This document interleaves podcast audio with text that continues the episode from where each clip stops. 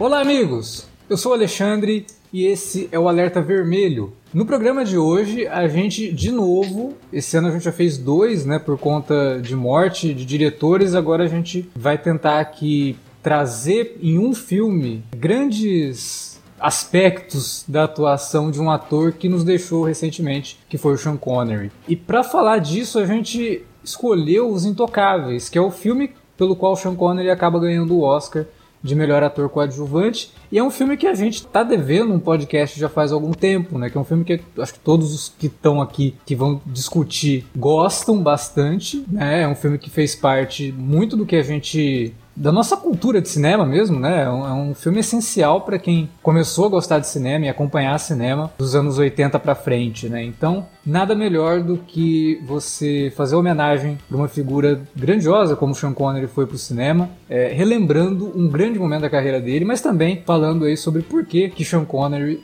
é tudo isso, né, dentro do cinema, da forma como ele encontrava para transformar personagens em figuras icônicas, né? Para falar dos Intocáveis, está aqui com a gente Davi Garcia. Pois é, cara, vamos falar dessa obra, uma das obras-primas do Brian De Palma, né, cara, que tem uma das, talvez uma das sequências mais icônicas do cinema, né, que pelo menos estão naquele hall das cenas que você mais lembra, assim, de, de cinema. Esse filme tem uma delas. Também para falar dos Intocáveis está aqui o Wilker Medeiros. Pois é, pessoal, relembrando a frase lá do Malone, né? Todo mundo morre um dia. E para completar o time tá aqui também Felipe Pereira.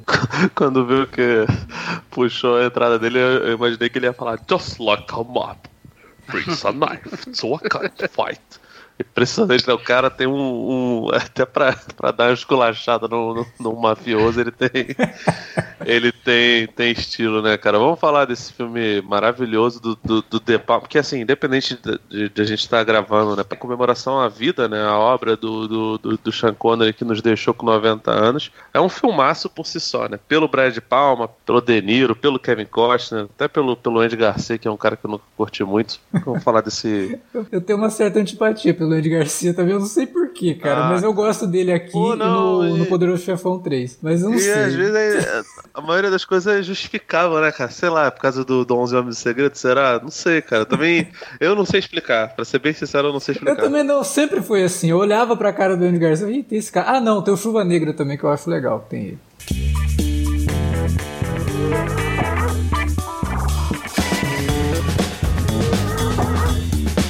Agora ficou mais fácil ajudar o Cine Alerta a manter o conteúdo no ar e a produzir mais podcasts. Além do padrim.com.br/barra cinealerta, onde você pode escolher um valor e contribuir mensalmente e ainda participar de um grupo secreto no Facebook para ter acesso antecipado aos programas, você também pode nos ajudar toda vez que for comprar aquele livro, filme, quadrinho ou o que mais você estiver precisando. É só entrar em cinealerta.com.br/ofertas e conferir uma lista sempre atualizada das melhores ofertas disponíveis na Amazon e em vários outros sites. Você também pode encontrar produtos relacionados aos temas dos podcasts e o melhor, qualquer compra feita a partir de um link que você abriu no nosso site já garante uma ajuda pra gente. Ajude o Cinealerta a continuar produzindo esse conteúdo que você gosta. padrim.com.br barra Cinealerta ou faça suas compras a partir de cinealerta.com.br barra ofertas. Fique agora com o podcast.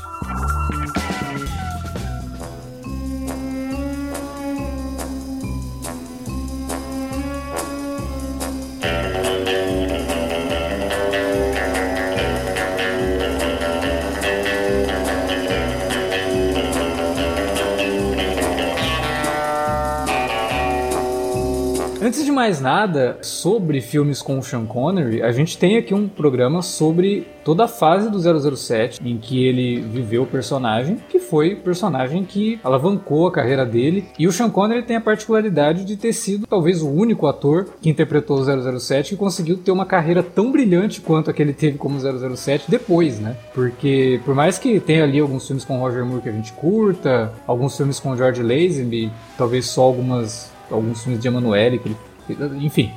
É, Tô brincando.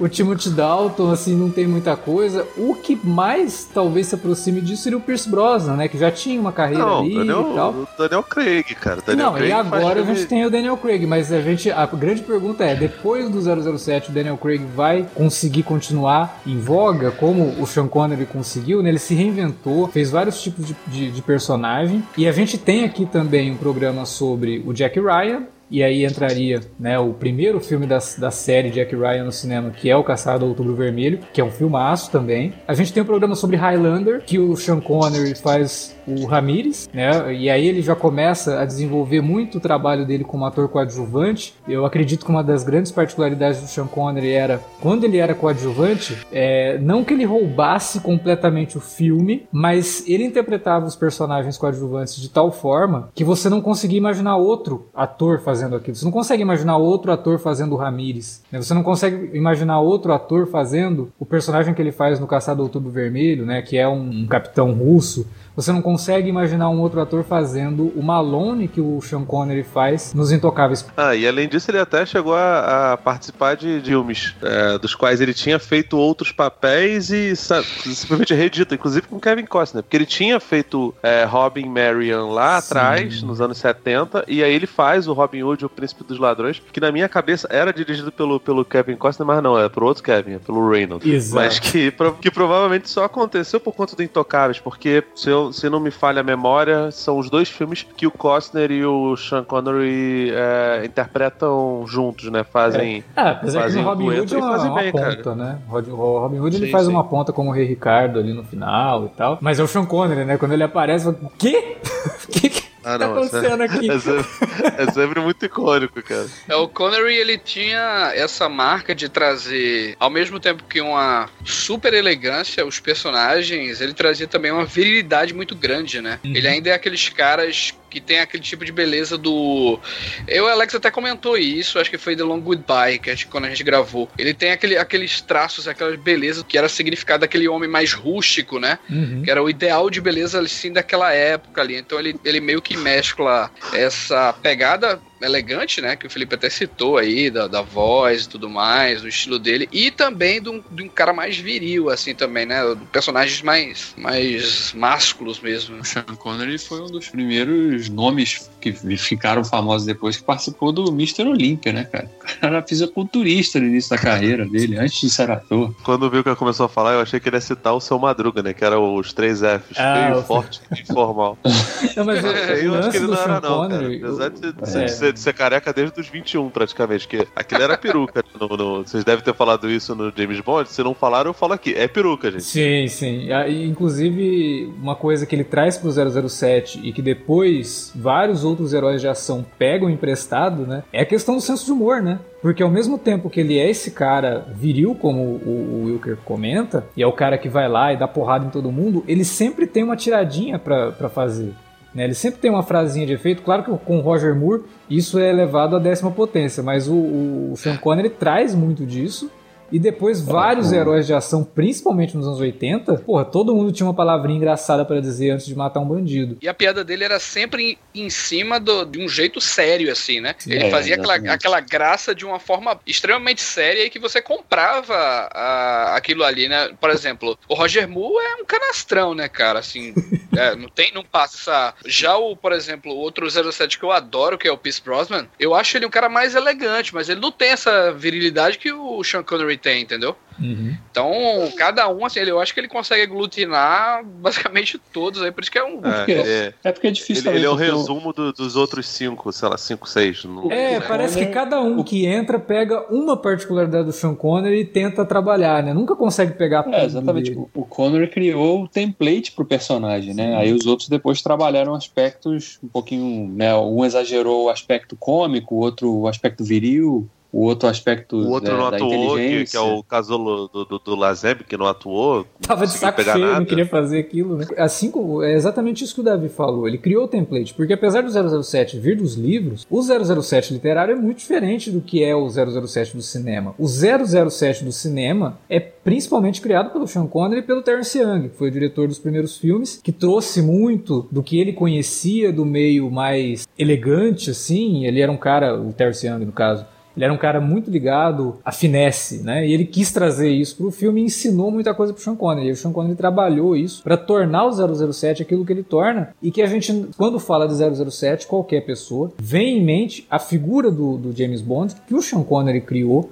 pro cinema e não a figura literária, que é um cara que tem uma cicatriz na cara, que é um cara meio funcionário público, que sempre de saco cheio com o processo burocrático. A gente não tem isso no, no, no Sean Connery, né? ele, ele, busca um outro lado. E foi esse lado que popularizou o 007 como um personagem cinematográfico muito mais do que é personagem literário, né? Então essas características e outra, né? O Sean Connery, como a gente comentou aqui, depois do 007, fez esses personagens, né? Não só o Ramirez, ele fez Robin Hood, né? Um Robin Hood mais velho, mas o Homem que Queria Ser Rei, com o Michael Caine, que é maravilhoso, um filmaço. Assassinato no Expresso Oriente, que ele também tá. Marnie, Confissão de uma Ladra. Pô, o cara trabalhou com Alfred Hitchcock, né? Tudo bem que isso daí, no caso, é na mesma época que ele ainda fazia o 007, mas se aproveita bastante, né? Do, da figura que ele estava criando ali para poder fazer coisas diferentes, né? E quando ele entra nessa de levar para os filmes a capacidade dele de ser um coadjuvante extraordinário, sabe? Que sempre chegava com um personagem que, como eu falei, não é para roubar a cena, mas é para marcar muito, né? O Ramirez marca tanto o Highlander que quando vão fazer o Highlander 2 trazem o cara de volta à vida numa coisa totalmente sem nexo. Nossa, mas tinha que ter o Sean Connery lá, porque ele tinha marcado tanto no primeiro filme. Vamos inventar uma desculpa horrorosa aqui pra nossa. E, nossa, tu falou, tu falou de participação especial no Robin Hood, pô, no Highlander 2, cara, ele, ele, ele morre, tipo, virando, virando purpurina, cara. Ele é sininho do, do, do Peter Pan, cara. Eu lembro que, assim, a última vez que eu vi um filme antes, né, quando, quando ele morreu, eu resolvi revisitar alguns filmes, mas antes dele morrer, fiz um, um texto pro, pro, pro, meu livro sobre basquete no cinema, é, encontrando Forrester, tá ligado? Do Gus Van uhum. Sant se eu não me engano, foi até o último que ele filmou, porque o, o Liga foi lançado depois, mas o Liga, ele já tinha feito as filmagens bem, bem anteriores, né? E muita gente fala até que foi, foi o motivo dele, dele querer se aposentar, não, não, não julgo, porque realmente o Liga Extraordinário foi uma porcaria. Mas no Encontrando Forrester, cara, ele tá, ele tá muito bem, ele faz um personagem super melancólico, é um escritor, personagem principal, que é um jogador de basquete, tem aspirações literárias, é, acaba conhecendo ele por acaso e não sabe que ele era um escritor famoso, um escritor de um livro só, sabe? E, porra, cara, é um filme muito maneiro, cara. É um filme que, que, que eu acho sentimental, a beça e, e que funciona demais. A atuação dele tá muito boa, assim. Ele, ele consegue ficar ali bem no limiar do protagonista e do, do coadjuvante. Cara, ele rouba a cena mesmo. a última lembrança do engraçado do Connery que eu tenho é daquele filme Os Vingadores, bicho. Eu não sei se vocês lembram. Eu, esse filme, meu Deus, velho. É que eu acho que é baseado numa série das antigas sim, e tal também. Sim. Isso é do Jack Kirby do Stan Lee. Ele é o. Pro ouvinte, pro ouvinte não se confundir, os Vingadores aqui no caso é o Avengers, que é baseado numa série de ah, espionagem britânica dos anos 60, que era muito legal. Mas o filme é uma bomba gigantesca que tem o Ralph Fiennes, a Uma Thurman e o vilão é o Sean Connery. Muito bom. Cara, esse filme é maluco demais, assim. É uma das coisas que você olha e fala, cara, não é possível. Ele tava precisando pagar o aluguel pra fazer isso não, aqui. E, e o elenco é genial, cara. Pô, o elenco é excelente. Tem o M e cara tem o James Bond, pelo amor de Deus. Tem uma turma também, sabe? É, porra, é um puta elenco, velho. É, é um Mas é engraçado, eu lembro, eu lembro de ter eu alugando essa porra, velho. Tá assim, é... o Liga Extraordinária, foda-se, né? Não, Mas... o Liga é inofensivo perto do, do, do Vingadores, sabe? Tipo, o Liga, beleza, qualquer coisa aqui. Mas o Vingadores é, é, cara, o Vingadores não dá. O Vingadores é inacreditável. É... Não, é, inacreditável, é. Inacreditável. E é um filme que saiu, acho que no mesmo ano, ou um ano depois do Batman Robin, assim. E, tipo, é, é é tão maluco quanto no sentido visual. A, a turma vestido de urso, bicho. Ah, não dá. É, é complicado. E uma turma tinha feito a Era Venenosa, né? Então, assim, tava num momento bem particular da carreira dele. Precisava num, num pai de santo, né?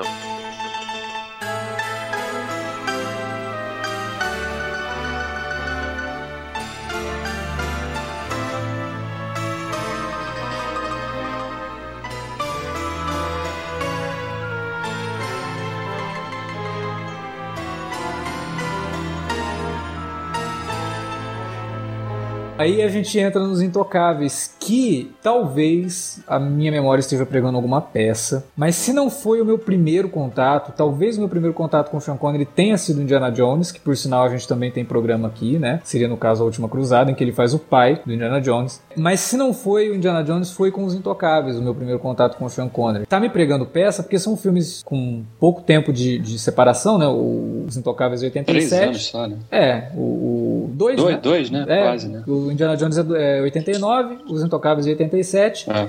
E eu vi esses dois filmes na TV aberta. Eu não tinha videocassete nessa época. É, assisti os dois quando estreou na, na TV aberta. E eu não lembro qual foi que eu vi primeiro. Mas esses dois filmes, quando você fala de Sean Connery, eles vêm na minha cabeça imediatamente, junto com Highlander, que também passava sempre ali na Globo e tal, e eu assisti. Então esses três filmes eu vi muito próximos uns dos outros. Então não sei exatamente qual foi o, primeiro. que São filmes em que o, o Sean Connery justamente faz um coadjuvante que é maior do que o próprio filme. Que é outro, né? Tipo, você não consegue imaginar outro ator fazendo o pai do Indiana Jones como o Sean Connery fez ali brilhantemente. Cara, era. Nossa, a cena dos dois amarrados na cadeira e o negócio começa a pegar fogo. A química entre o Harrison Ford e o Sean Connery é uma coisa nesse filme que é quase sobrenatural. impressionante, cara. Porque o, o, o Harrison Ford é famoso por ser um cara turrão, né? Chato e não sei o quê. E o Sean Connery também não tinha uma boa fama fora das câmeras, sabe?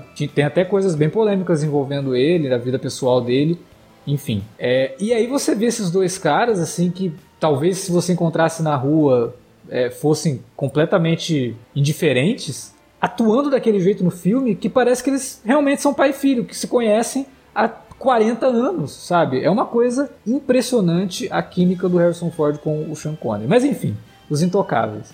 É, o, que me, o que me faz lembrar dos Intocáveis é justamente a presença do Sean Connery. E os Intocáveis fez parte também da minha formação como fã de cinema, de séries e tudo mais, porque provavelmente, aí sim eu tenho quase certeza que foi o primeiro filme de gangster que eu vi. Eu não comecei a ver filme de gangster com o Poderoso Chefão, ou com Scarface, ou com outros filmes mais clássicos. Não, foi com Os Intocáveis. Foi o primeiro contato que eu tive com máfia. Logo depois que eu assisti pela primeira vez, a Record começou a passar os novos, tinha o brilhante nome de Os Novos Intocáveis, que era um remake da série na verdade, assim, nenhum desse. Nem a série, nem o filme são remakes da série original, né? É, é melhor a gente comentar que são adaptações do livro do Elliot Ness, que ele coescreveu, Os Intocáveis, que foi lançado em 57, que gerou a série de 59 e que depois acabou gerando o filme de 87 e essa série de 93. Porque são materiais muito distintos um dos outros pra gente dizer que é tudo adaptação da série. Tem algumas semelhanças, né? O livro é do Ness e do Oscar Frehley, né? Que- Isso. E assim, eles têm algumas semelhanças. Eu não sei a série de 93 que quem viu foi você. A série de, de 59 e a- o filme, eles têm, têm umas semelhanças bem cabais, mas o, o espírito, a vibe, né? Pegando um termo É. que o, que o Vilker gosta de usar, são bem diferentes. Assim, o, o número de intocáveis é muito maior, são sete, mais o Elliot Ness na série aqui, eles são reduzidos para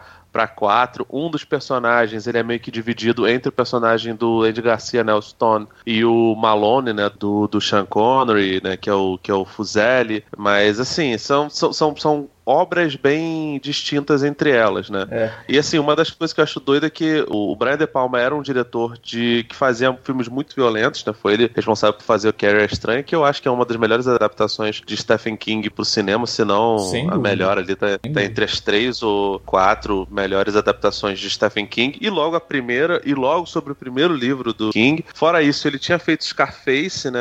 Que é, é um- violo- violento pra cacete, né? Nossa, mas que assim, que é quase um exploitation, né? É. E, e, no entanto, esse aqui eu acho até que ele é bem, bem comedido, né? O personagem que faz o Charles Martin Smith, que faz o contador, ele até fala que a cena em que o Wallace aparece morto, eles tinham, o pessoal da maquiagem tinha colocado bastante sangue e ele falou: não, não, não, tira, não quero muita coisa. Então, tipo assim, ele teve muito cuidado. E aí pra ele, não ele- ele até deixar se o pergunta, Wallace- peraí, esse daqui é o Brian De Palma mesmo? Como assim, né? Tá Isso, tirando isso. sangue.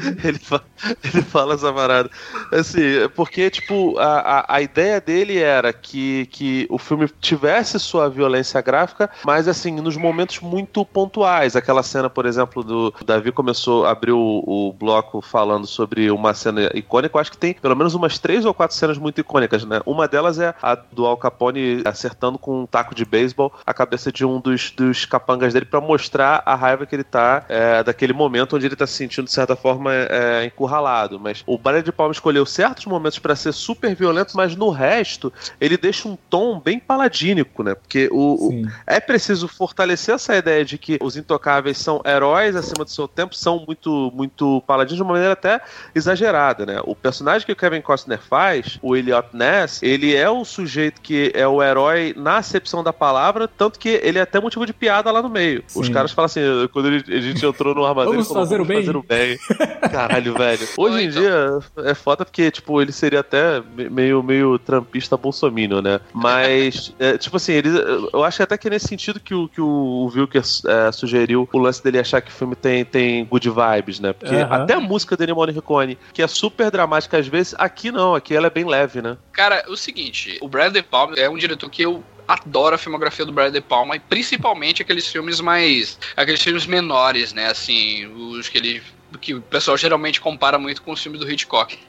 Então eu curto muito esse Brad De Palma aí. Mas Os Intocáveis sempre foi o meu filme favorito do cara. Porque eu acho que ele é um grande filme, assim, realização de elenco, direção, estética, trilha sonora. É uma grande realização, assim, do próprio De Palma, da carreira dele e tal. Se fosse, um, se fosse um desfile de escola de samba, a gente daria 9.9 para quase, quase tudo. Assim, porque é realmente isso, é tudo muito bem estruturado esse filme. É muito bem. E, e fora que ele já tinha ele, tinha, ele já tinha esses dois clássicos, né? Que o Felipe citou aí, Scarface oh. e o Carrie. Mas, cara, o, eu, eu li até uma matéria do André Bazinski, acho que foi um ano desse aí, um tempo desse aí, quando os Intocáveis foram pro cinema, e eu me identifiquei muito. Realmente, eu sempre senti isso nos Intocáveis. É, apesar de ele não ser um filme alheio, dele mostrar a violência que pairava ali, o próprio Al Capone, né? E tudo a loucura que era aquela que era Chicago e tudo todo mundo ali. Eu acho que toda construção de história, o clima do filme, a pegada, tudo isso aí é muito diferente daqueles filmes do Scorsese, uhum. daqueles filmes clássicos de máfia dos anos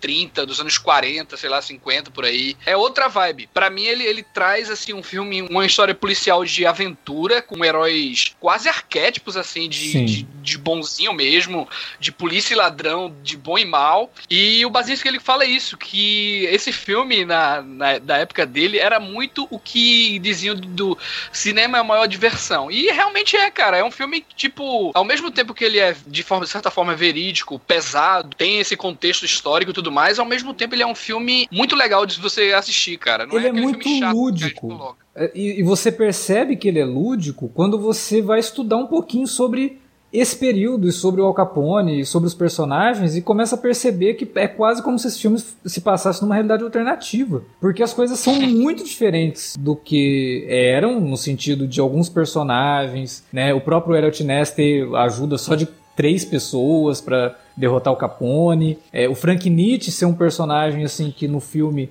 é só um assassino da máfia e quando na, na vida real era um sujeito muito mais é, prolífico que isso, né, dentro da, da organização. E na série também. E na, na, não, série, na série, ele, sim, ele, sim. Ele, na série ele é quase o Marco Antônio do, do, do Júlio César, né? É, no, no, exato. No, no, na primeira tirania romana. E sem contar todas as diferenças históricas, o, o Elliot Ness indo lá, enfrentando o Nietzsche no final do filme, nunca aconteceu aquilo, né?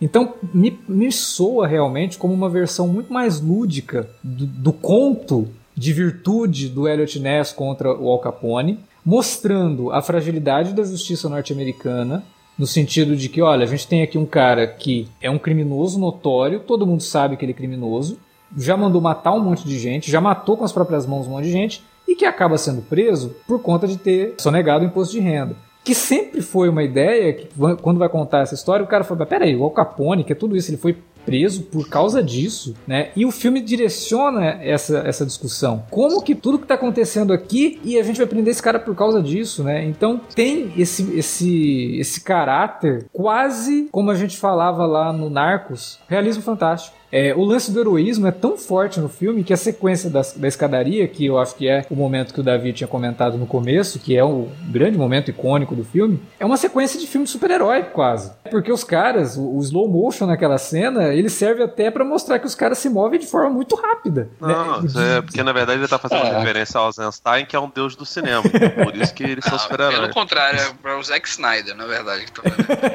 Aí tinha que estar tá escura a cena, né? Ela é bem clara, não podia ser. Exatamente e, tocando aleluia sem direitos de. de, de, de... É.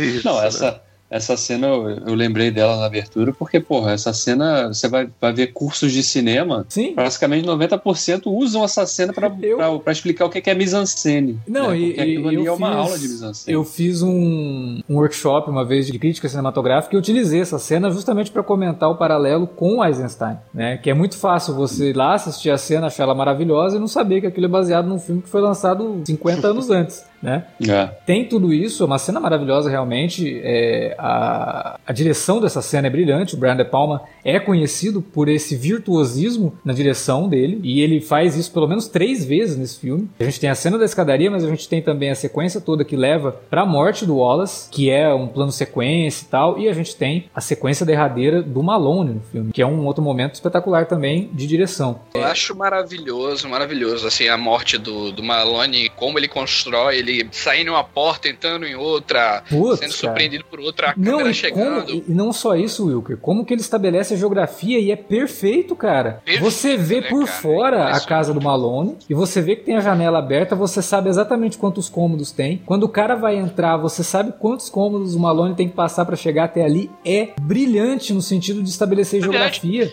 A gente lembrou coisa. aí da Carrie e ali em Carrie ele brincou fantástico aquelas cenas se sobrepondo e tal, se dividindo né? O é. Split, né? Split Screen. Que, Split. Que ele usou em outros, um monte de outros filmes também. É, que ele usou também, brincou em outros filmes. Nesse não, assim, ele constrói outras coisas, ele é. traz outras paradas e tal. Acho muito foda. É, ele, mesmo ele se desapega um pouco do Hitchcock, né? Tanto no, no Scarface quanto nos Intocáveis. Eu acho que é um Brian De Palma, assim, que já tinha feito o que ele tinha que fazer de homenagem e que estava fazendo o que ele sabia fazer. Aprendeu com, é, com, com esses gênios e é, é, é mais ele. Mas depois, mas depois, mas depois ele voltaria cara. Sim, eu até acho sim. que assim. E é ótimo, eu não, do... não ligo dele copiar o.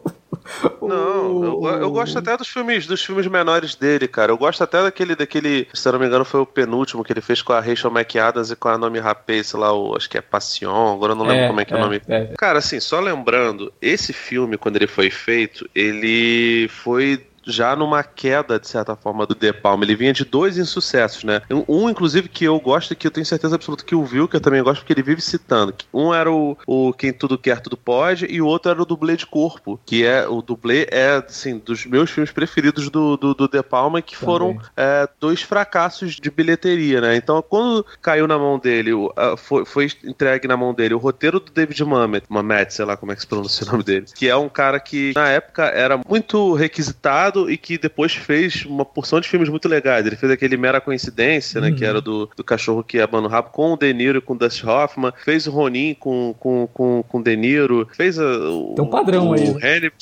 É, pois é. Fez o, o, Hannibal, né? Que não é um roteiro, não é um filme é. bom, mas assim, eu acho que a culpa não é do roteiro. Depois virou diretor, fez aquele Phil Spector, fez Spartan, né? Dirigiu episódios até da, da, da, da série do, do, do, Escudo, né? O The Shield, Acima da Lei. E assim, ele era um sujeito que, que era muito, muito laureado e possivelmente era o maior nome da, da produção na época. E além dele, o Artie Linson, que era o produtor, tinha dado liberdade pro, pro De Palma fazer o que ele quisesse, né? Apesar dos insucessos dele. Quando chegou na mão do De Palma, o De Palma falou que não gostava da série de, de 59. Ele falou: vou resgatar alguns elementos, mas não vou fazer uma coisa super fiel. Vou tentar reduzir o número de personagens, né? O que acabou sendo uma, uma, uma escolha muito sábia. É um filme que, que não é tão longo, comparado, sei lá, você, compara, você pega. Ele tem duas horas, o Scarface tem três. Pois é, o Scarface Scarface tem três, eu acho.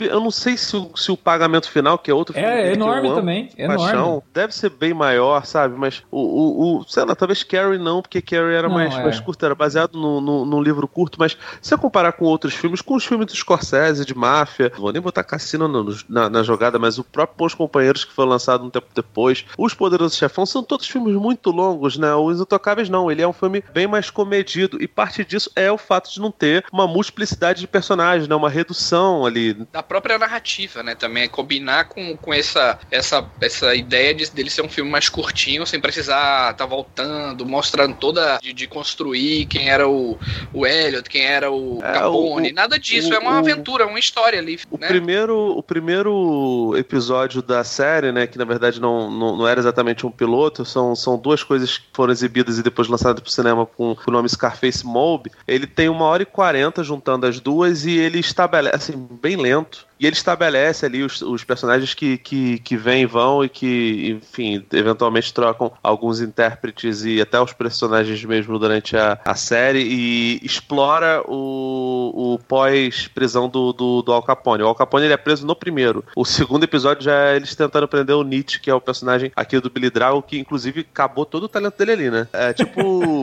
foi, foi meio o Matthew aqui no, no Ferris Bueller. Acabou ali, nossa, cheiro, sei lá, tem eleição talvez. Ele tá legal também. E Godzilla, que eu sei que vocês gostam. Mas fora isso, o Billy Drago, o Billy Drago não tem nenhum Godzilla pra poder chamar de seu. É, mas Billy enfim, Drago é, é, aqueles vilões genéricos é. que apareciam nos filmes do Van Damme, do, do Steven Pô, mas Seagal, aqui eu, eu, acho, eu, eu acho sensacional, viu? Inclusive o terno dele é de pai de santo, cara, que eu acho que é maravilhoso. Ele é de tudo de branco, é, é, é, muito bom. Então, assim, essa redução e esses personagens planos, eu não acho que, que, que soem assim, ah, não são tridimensionais. Você vê coisas ali, tipo assim, tem, tem, tem, pequenos momentos que são, são bem legais. O Wallace mesmo, que é o, é o que tem menos é, tempo de tela, ele tem uns momentos legais, mesmo quando ele, tipo, tem um tiro no, no barril de uísque, ele vai lá e bebe. Tipo, Charlie Martin Smith, ele falou que quando o De Palma falou pra ele fazer essa cena, ele falou, não, vai ficar muito ridículo, não sei o quê.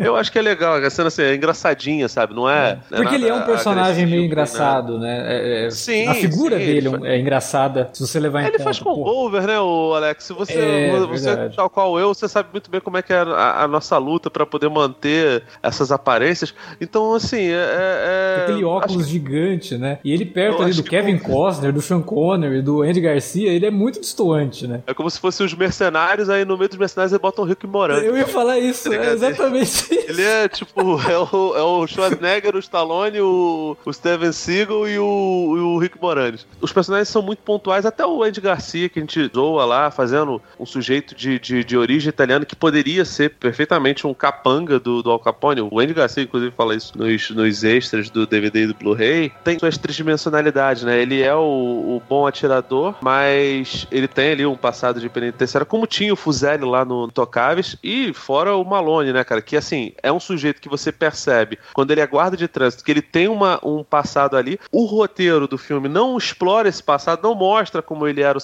o sinistrão, tá ligado? É tipo, ele é quase como, como o, o Alfred do, do, do, do Batman, assim, só que, porra, muito mais porradeira, o Alfred da, do, do, do Terra do Terra, do Terra 1 lá, é. só, que sem, o, sem ser o, o Jeremy Irons. Fora o Elliot Ness, que assim, é o personagem, é, sabe, super plano, é chatinho, assim, tal. Cogitaram até o Mel Gibson, imagina como não seria horroroso se fosse o Mel Gibson, porque, pô, não imagino o Mel Gibson fazendo cogitaram, Nem o... Cogitaram o Mickey Herc também, né, pra fazer o Elliot Ness e o Don Johnson, que tava Nossa. fazendo Miami Vice na época e seria... É, realmente, do, teria como. Não que o Kevin Costner seja o cara, o cara super fofo, não, sabe? A gente via. Eu gosto do Kevin Costner pra caramba. Mas ele faz o bom moço como ninguém. O Kevin sim, Costner. Sim, ele... faz, faz. É, o Kevin Costner é um querido, velho. Mas, é, mas, é, mas, é, mas é um ator muito de, de, de camadas, né? E assim, é, é, é bom que vai, vai, fazendo isso. E o incrível é que, assim, o personagem que deveria ser o sujeito mais icônico e que quase foi o Bob Hoskin, que é o Al Capone, ele, se você juntar, não tem cinco minutos de tela.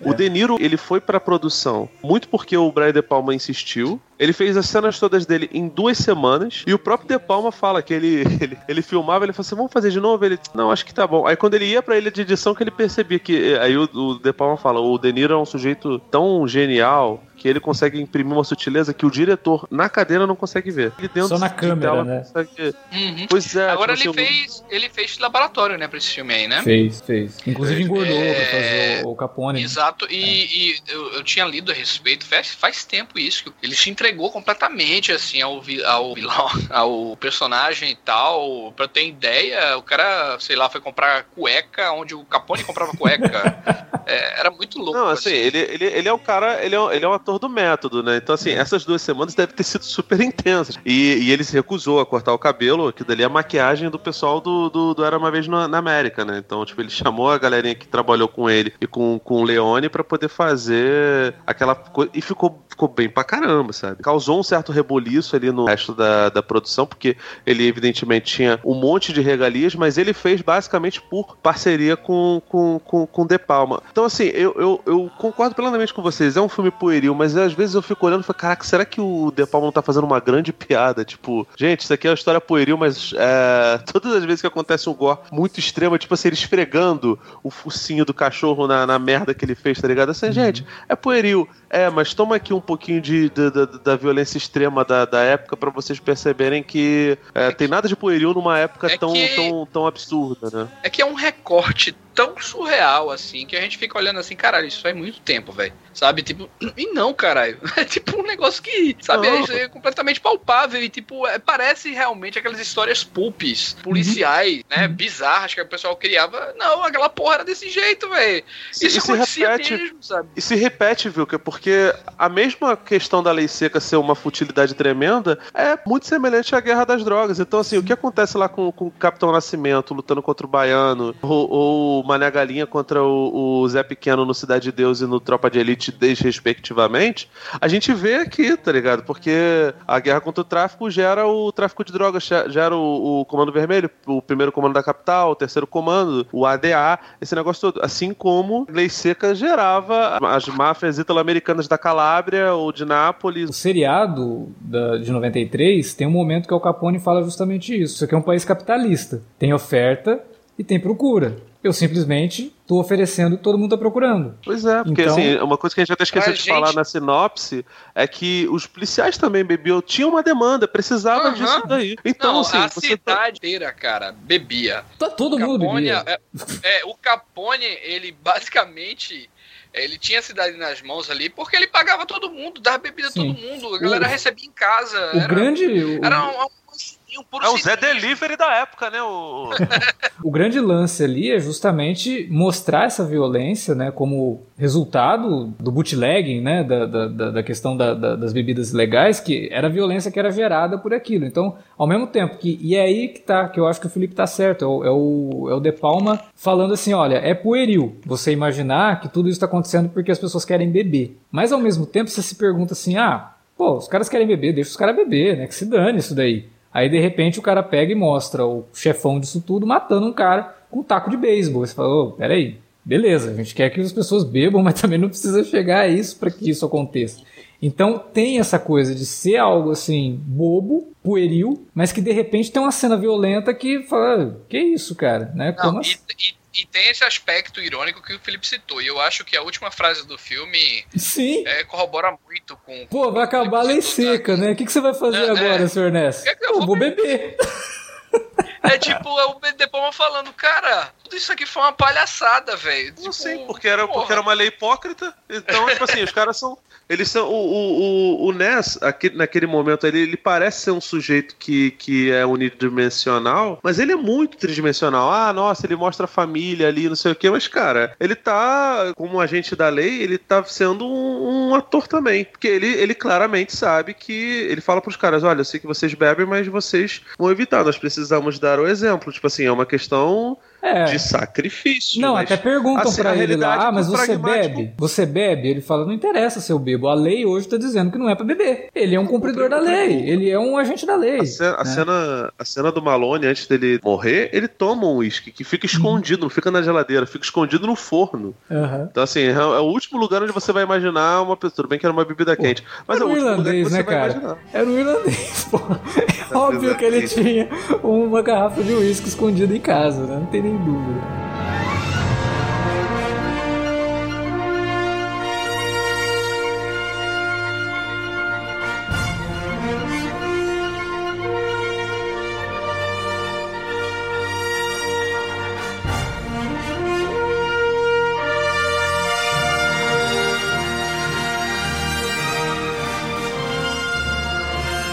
Memória mais viva que eu tenho do Intocáveis, é, vocês já tinham até falado um pouco, pincelado um pouco a cena, a sequência toda do Malone ali. Primeiro que o personagem dele é um personagem que rivaliza, estavam falando antes da questão dele como coadjuvante, sempre conseguir criar uma, uma aura especial pro personagem dele, mesmo não sendo protagonista, e aqui no filme ele faz muito bem isso com, com o Ness do, do Kevin Costner, né? Porque ele rivaliza o tempo todo. A partir do momento que ele entra no filme, que é, sei lá, com uns 20 e poucos minutos, mais ou menos, né? É o que ocorre depois, logo depois daquela sequência da invasão lá do, do depósito que rende uma capa de zoeira pro Ness no- nos jornais e tal. Ele, ele encontra, tem aquela cena do encontro na, na ponte ali, e, e logo depois ele entra pra valer no filme. Então, a partir daquele momento, ele começa a rivalizar o tempo todo, né? Mas rivalizar no, bom- no bom sentido de que ele sempre consegue, não roubar a cena, mas ele consegue ficar no mesmo nível do protagonista do filme. Sempre, em todas as cenas que ele aparece. Então, isso sempre me chamou muita atenção. E Ele é o depois Gandalf, che- né, cara? É, inclusive, inclusive ele, ele foi convidado para ser o Gandalf mesmo no Senhor dos Anéis. ele não falou quis, que ele né? não quis porque ele não entendeu nada. Exatamente. Imagina o Gandalf falando pro Balrog: Brings a knife, so I can fight. Não ia ser maneiro, né, cara? É, então, eu lembro muito dessa, dessa essa questão da, rivaliza, da rivalidade que ele conseguia criar, no bom sentido, com, com o Costner. Mas eu lembro muito dessa cena da, da morte do Malone, que foi uma cena que marcou muito, porque ela. Você acha, ah, ele não vai morrer, né? Ele vai ficar muito ferido e tal, mas vai sobreviver no final, né? E aí não, o personagem dele morre mesmo. E a gente sabe como ele entra na história, que ele reluta no primeiro momento a fazer parte daquele grupo, porque, né, porra, como é que você acha que eu, sou, que eu cheguei até aqui, né? É. Sobrevivendo, né? Não me envolvendo com essas coisas, porque, né? Mas ao mesmo tempo a gente percebe que ele tem uma mudança de comportamento, porque ele, ele vai procurar o Ness depois, porque ele sabe, porra, peraí, mas qual o sentido da minha vida de policial se eu não fizer Não, algo que, né? ele, ele, que ele é o mude ide- alguma coisa. ele, é, o- ele é o idealista, né, cara? Ele é o Gordon na cidade de, de, É. de Gotham quando aparece o Batman. Mas ele é o Gordon. Ele, ele é meio que o Gordon já. Foda-se, né? Sem Porque o, Gor- paciência, é, o né? Gordon, ele é o Gordon ainda querendo mudar as coisas. Porque o Gordon também é jovem, entre aspas. Mas o Malone não. O Malone, ele já, tá, já viu muita coisa, já teve ali todas as decepções que ele poderia ter dentro da polícia. E ele tá. Foda-se que isso tudo tá acontecendo. Eu só quero sobreviver É, até o fim ele do é- dia, né? É que ele é o É. Gordon comissário das trevas, tá, né? É, Não, pode e tanto ser. que essa, essa coisa do, do foda, quando ele liga o foda-se mesmo, já mais um pouquinho antes da sequência final dele no filme, que é aquele momento que ele confronta o, o capitão, né, da, da, da- da delegacia lá, porque o cara já tinha avisado ele, né, logo depois que ele encontra o corpo do Wallace no elevador lá, ele fala assim, cara, vou te dar uma dica, sai da cidade, É. fica de boa, né, e aí depois ele não aceita aquilo e ele confronta, quando ele percebe que o filho da puta entregou é, a galera ali, né, confronta o cara, cai na porrada com ele, naquela, uma cena de porrada, assim, bem crua, né, É. que é, ele, ele eu bate acho que foi- e- aquela e cena- E de fato são dois velhos brigando, né? É. É, tipo. que tem uma história juntos, né? Pô, talvez tenham sido amigos no- na, na juventude ali, como cadetes da polícia, e que um foi pra um caminho e o outro foi pro outro, né? E essa cena, pra mim, é a cena que deve ter dado o Oscar pra ele de ator coadjuvante, né? Porque ali, quando ele tá conversando com o cara, é onde ele coloca todas as frustrações que ele tem com a força policial, e onde ele coloca isso que o Davi falou, pô, eu cheguei até aqui, tô velho e tal. O que mais que eu posso fazer? É isso, cara. Eu vou até o Cara, fim desse ele- ele- negócio. A pergunta que ele faz pro Ness, que é até onde você tá disposto a ir, é como se ele estivesse perguntando pra ele também. Porque ele chegou até ali sem fazer nada, né? Agora é a vez É, dele se também. você topar, pá, eu topo também e a gente vai. Exatamente. vai o Eu acho que essa altura do campeonato ele já tinha bem decidido o que queria fazer. E assim, ele só tava esperando o sim do, do Ness, porque o Ness era o superior. Na cena em que ele resolve fazer a batida é, no local certo, coisa que o Ness não sabia, porque ele é um agente federal que veio de outro lugar, não conhecia Chicago, ele fala: olha só, todo mundo sabe, todo mundo aqui sabe onde acontece a coisa toda, onde o esquema acontece. As pessoas não vêm porque elas não querem bater de frente com o Al Capone. Naquele momento, ele sabia muito bem onde ele estava se metendo e ele sabia que não é que ele poderia morrer, que ele iria morrer. E tipo assim, ele, te, ele realmente fez o, sabe, o último, o último voo, sabe? O, uhum. a, a, águia no, na sua última planada. E, cara, o Sean Connery, ele não era um ator, um exímio lutador, mas ele é um sujeito de ação bom pra cacete. Eu lembro que teve um filme que ele fez com Wesley Snipes, O Sol Nascente, é. que é sensacional. Tem uma cena dele que, que, ele fala que ele vai bater no cara só com o polegar e ele esculacha o maluco, só com o polegar. E aí, ele já tava velhinho, cara. Ele lutava assim, karatê, era... viu? Antes de mais nada, o pessoal que tá nos pois é, ouvindo é, velho. o Sean Connery era, assim, era, era lutador de karatê. O Sol Nascente, deixa eu pegar o ano aqui, ele é de 93, ele é, é. Ele é posterior aos Intocáveis. Então, quando o Vilca chega e fala, ah, não, luta de dor velho, dor, dor velho o cacete, irmão. É o Sean Connery que tá ali, é o James Porra, Bond. Que... Dois coroa, né, velho? Dois coroa. Mas, assim, ah, mas, é, mas é, tanto, é, tanto é que ele leva. Quando ele leva porrada, lá, ele não revida na mesma hora, né? Ele fica lá. É, é. Depois, quando o outro vai o câncer, ele vai lá e dá um um soco. Agora, o, aí é que tá. O, o Sean Connery dando um soco é do caralho, né, velho? É outra coisa, né? Não, mas sim, assim, aí, mas é, cara, é, obviamente nem... ali não é nada irreal. Ali é de fato não. a luta de dois, de dois personagens. Não, é bem, bem, ele é bem pragmático. Cara, eu sei que é o seguinte, eu já tenho como, já tô com 32. Quando eu vou pra quadra jogar basquete e tem os moleques mais novos, eu fico segurando minha onda. Quando eu vejo que eles estão cansando, eu falei, ah, agora eu vou tentar meu move aqui, porque eu sei que eu não vou ganhar dos caras na, na velocidade. Assim, é fato isso aí acho que é um negócio que não tem nem que discutir. E assim, o próprio De Palma, ele ficou muito receoso quando foi fazer essa cena, porque eles botaram, né, as bombinhas de sangue, né, aquelas coisinhas que estouram, no corpo do Sean Connery. E aí ele fala, nenhuma, nenhum diretor deve ter falado pro Sean Connery. O Sean Connery, não, agora vamos te metralhar aqui, não sei o que. Ele falou. Ele ficou com muito receio de passar isso. Aí o Sean Connery falou, não, eu li o roteiro. Não, você quer mudar alguma coisa? Não, meu filho, vamos fazer. A cena é essa. É isso, importante pro papel, pra história que o personagem morra, que morra desse jeito, que seja algo traumático pro, pro Leiliado Ness. Vamos lá, meu filho. E assim, única... falou que ele foi super, super tranquilo. O único porém dessa cena, dessa sequência toda, na verdade, é, apesar da construção toda ser magnífica, é que quando o Ness chega no, com, com o Stone lá na casa e ele, ele revira o corpo do Malone lá na sala, né? Quando ele tava caído lá, você só tá vendo a camisa, né, cara? Não tem buraco nenhum. Era uma coisa que era muito recorrente nesses filmes dessa, desse é, período. Só né, tem sangue, né? O personagem do Connery tem duas cenas específicas que o espectador basicamente fica na mão dele, assim, e começa a adorar esse cara em dois momentos. Primeiro, óbvio, a apresentação, a primeira cena, ali na ponte, né, do, do junto com o Kevin Costner e todo aquele... A hora que o Kevin Costner fala, mas peraí, você deu tuas costas pra um cara armado? Ele é, ué, você acabou de falar que é um agente do tesouro? Ele, e você acreditou? Ele falou, mas quem daria essa desculpa se não fosse realmente um agente do tesouro?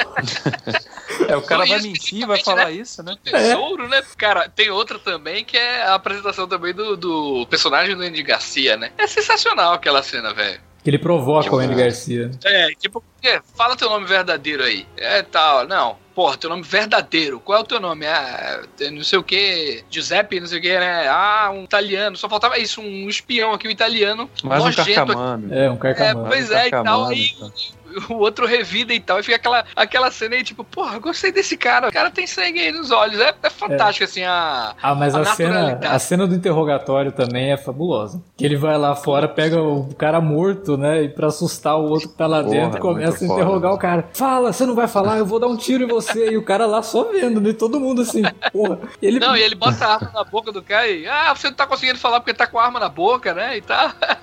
É, aquilo é tenso ali, o cara, o cara cara eu ia confessar certamente os crimes que ele jamais pensou em cometer. Né? Exatamente. Agora, o Malone realmente tem esse, essa particularidade de ser meio que o mentor do, do Elliot Ness, né? Porque o Elliot Ness é o sujeito idealista, mas falta, e de novo voltando àquilo que o Felipe tinha comentado, é isso outra vez, é o, o lance pueril, que é o, o Elliot Ness, sendo confrontado com a realidade, que é o Malone, que é o cara que já tá calejado, o cara que é das ruas, e que sabe onde está a violência e que sabe como lidar com isso. Então a gente vê o filme todo, essa relação dos dois, como o Davi falou, disputa ali entre quem que é o protagonista e tal, mas fica muito clara a função do Malone ali, que é de ser o mentor do, do Ness, no sentido de ensinar para ele o que, que ele precisa fazer, e aí o De Palma e o, de, o roteiro do David Mamet é, lançam mão de muitas liberdades criativas, principalmente no final, mudando muito do que a gente conhece do Elliot Ness, né, trabalhando até aspectos mais vingativos do personagem, mostrando que ele não era esse paladino da justiça, isso independente da, da, da visão histórica ou não. E aí ele faz aquilo que ele faz com Nietzsche. E como que isso foi importante para ele, né? Porque quando ele vai ter o filho lá, a, tem até uma brincadeirinha lá que fala, ah, vai ser John, e ela fala, ah, o segundo nome como vai ser? Ele, Edgar. Aí eles começam a dar risada, porque aí se o apelido do moleque seria J. Edgar Ness, né? E fazendo piada com J. Edgar Hoover. E no, na verdade ele dá o nome do meio do menino, o nome do Malone, né? Então o Malone passa de figura de mentor quase a uma figura paterna pro Ness. E a gente percebe ali que o Malone não tem filho, né? Não, não tem família, não tem nada. O Malone abraça o Ness como alguém da família. Né? Durante o filme, essa construção toda, quando chega na morte do Malone, você se emociona também, não tem como. Porque é um personagem que você se afeiçoa muito. Que é uma coisa que no, no piloto original dos Intocáveis de 59, a gente não tem. Por quê? Como o Felipe falou, o piloto original ele tem lá oito personagens que são os Intocáveis. Nenhum deles é desenvolvido.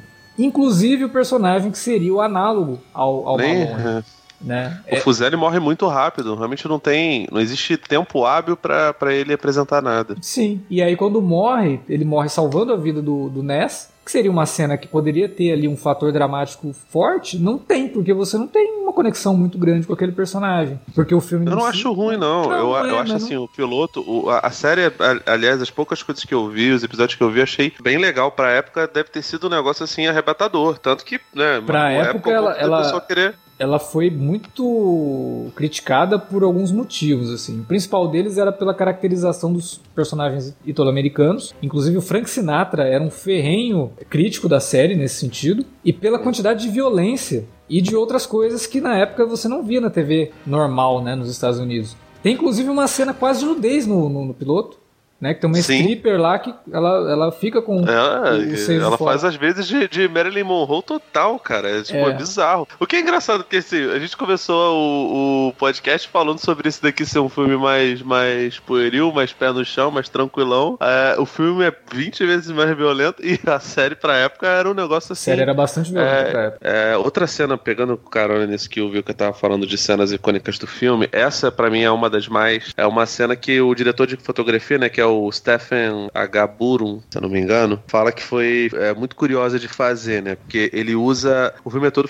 filmado em CinemaScope, né? E aí, para essa cena, ele pega uma, uma lente bem angular para pegar de baixo, assim, a conversa do Malone com o Elanese, e aí você percebe todo esse espírito que o Davi, inclusive, tá falando sobre um ser o mentor e o outro ser o, o herói da jornada, né? A gente tem muitas figuras de mentor, né? Sei lá, o, o Mestre Yoda, o Mestre Kami de Dragon Ball, o, o Doku de Libra, o Obi-Wan, o Doku de Libra, é, tantas figuras assim, entre elas o Mestre do Ma dos Magos, que é um, um mentor meio filha da puta, porque ele fala todo tempo por, por enigmas, né? O personagem do Malone, ele é como se fosse um, um, Mestre dos Magos, só que ao contrário, porque ele fala muito, ele é extremamente verborrágico, mas ele é muito pragmático. Não existe enigma, tipo assim, ele é, ele é o desenigmador, se existe essa palavra, sabe? E aí, ele é muito direto, né? Cena... É isso ou é isso, cara. Sim, cara. Ele, ele tá segurando assim, você vê que ele é um sujeito super turrão. Você não imagina um sujeito desse sendo, sendo religioso. No entanto, ele é.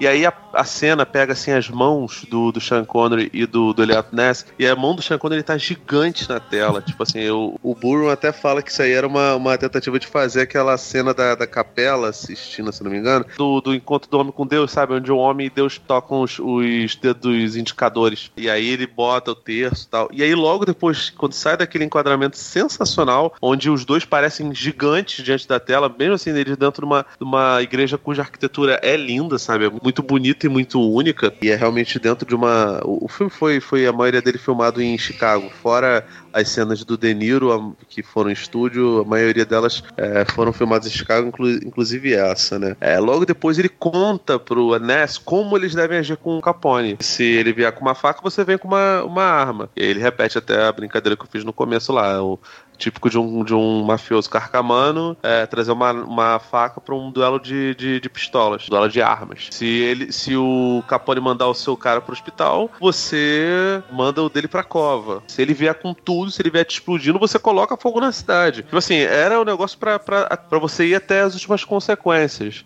Então, aquela altura que o Malone decidiu optar pela alternativa do, do Elliot Ness, fosse ela qual fosse, ele não tinha certeza nenhuma.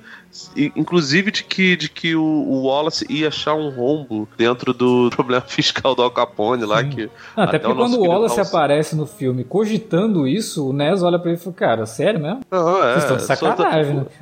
Quem sabia disso era o Wallace e o Hal Seixas, cara, que, que, que fez lá na, a, a, música premonitória do Al Capone. Fora eles, ninguém mais sabia. Então, assim, é, ele não tinha certeza de que isso ia acontecer. Ele tava apostando, ele tava dando all-in num jogo que era completamente louco. Na, na, cabeça do Malone, eles iam matar o Al Capone, eles não iam prender, é. sabe? Ele ia, ele, ele realmente ia para as últimas consequências. É realmente o último, o último voo, sabe? O ataque kamikaze, tá ligado? É, é a honra do, A gente falou de sete samurais, né? Da honra dos samurais. Ele não ia se deixar nos últimos momentos ser um sujeito desonrado. Eu acho que essa cena, assim, as pessoas batem muito na tecla do, da cena do, da escadaria, que é, porra, é foda, né? Ele tá, tá referenciando Eisenstein, que é um deus do cinema. Fora que a cena é super. A gente brincou que ele fazia o cinema emulando Hitchcock. Cara, tem nada mais Hitchcock do que um bebê em apuros caindo pela, por uma escada e as coisas em, em, em slow motion, estilo Sam Peckinpah, tá ligado? A, ainda assim, eu acho essa cena cena muito forte. Essa do lado também do, do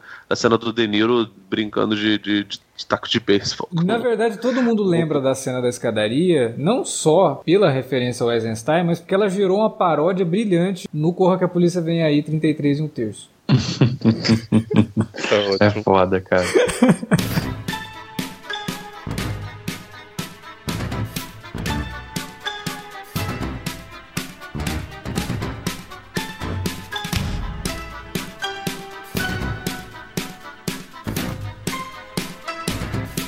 piloto da série de 93 tem uma discussão bem interessante assim dos motivos né, que levam à perseguição real ao Al Capone. Né? Até finalmente alguém falar: não, vamos fazer aqui uma equipe, paladinos é, intocáveis que vão chegar até esse cara e vão acabar de uma vez por todas com isso. Não sei até que ponto isso é verdade, como eu falei, a série de 93 ela tem muito mais ligações com a realidade do que tinha, inclusive, a série de 59, que é de 59, o livro do Elliot Ness foi lançado em 57, o Ness morreu em 57, então estava muito mais próximo ali, mas a de 93 se preocupa muito em mostrar sim o Elliot Ness como um paladino da justiça, mostrar sim o Al Capone como um criminoso. Mas lá em 93 a gente tem um Al Capone que é muito mais humano, então a gente percebe por que, que ele se tornou o Al Capone. Então tem todo o background dele desde criança no Brooklyn, em Nova York, até ir para Chicago se tornar o chefão. E aí tem um determinado momento lá que o Al Capone tá dando uma festa na casa que ele tem em Miami, que é vizinha da mansão, e eu acho que é o Franklin Roosevelt. E aí, de repente, o presidente liga para alguém lá, sei lá, o promotor geral dos Estados Unidos, fala: olha, quem é o dono dessa casa aqui que tá aqui do meu lado? Aí o cara fala, ah, é o Al Capone. Porra, o cara tá fazendo uma festa aqui, já tem dois dias, eu não aguento mais essa barulheira. É o Al Capone de Chicago? É. Não, então ó, vamos dar um jeito aí, liga pro J. Edgar e vamos dar um jeito com esse cara, vamos acabar com esse cara. Aí a câmera faz um movimento para baixo, tem um jornal falando da guerra de gangues em Chicago que fez mais não sei quantas vítimas. Então você vê o contraste, né? Tava acontecendo uma guerra de gangues em Chicago, tinha um monte de gente morrendo por conta disso. O cara lá contrabandeando bebida e não sei o que. Mas na série, pelo menos, o que faz a investigação começar é porque ele tava incomodando o sono do presidente norte-americano.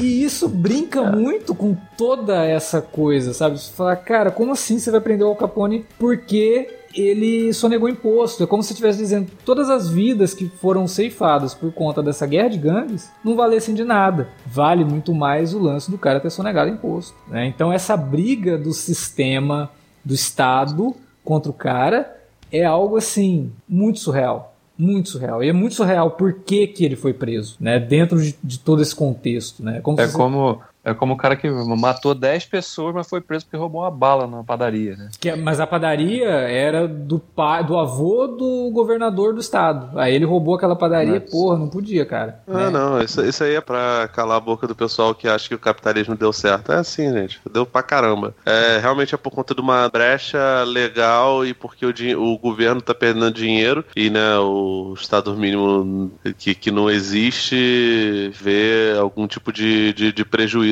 No final das contas é isso, cara. A, a luta do capital é isso, é encarniçada é, tanto, e, tanto que... e você se torna um número. Tanto que você tem que também destacar que pouco depois da derrocada do Capone, o que aconteceu com a lei de proibição à bebida? Ela foi revogada, que é o que acontece no final do filme lá, né? Ah, estão falando pois que é, vão revogar então... a lei. E aí, senhor Nesco, o que o senhor vai fazer? Vou tomar um drink.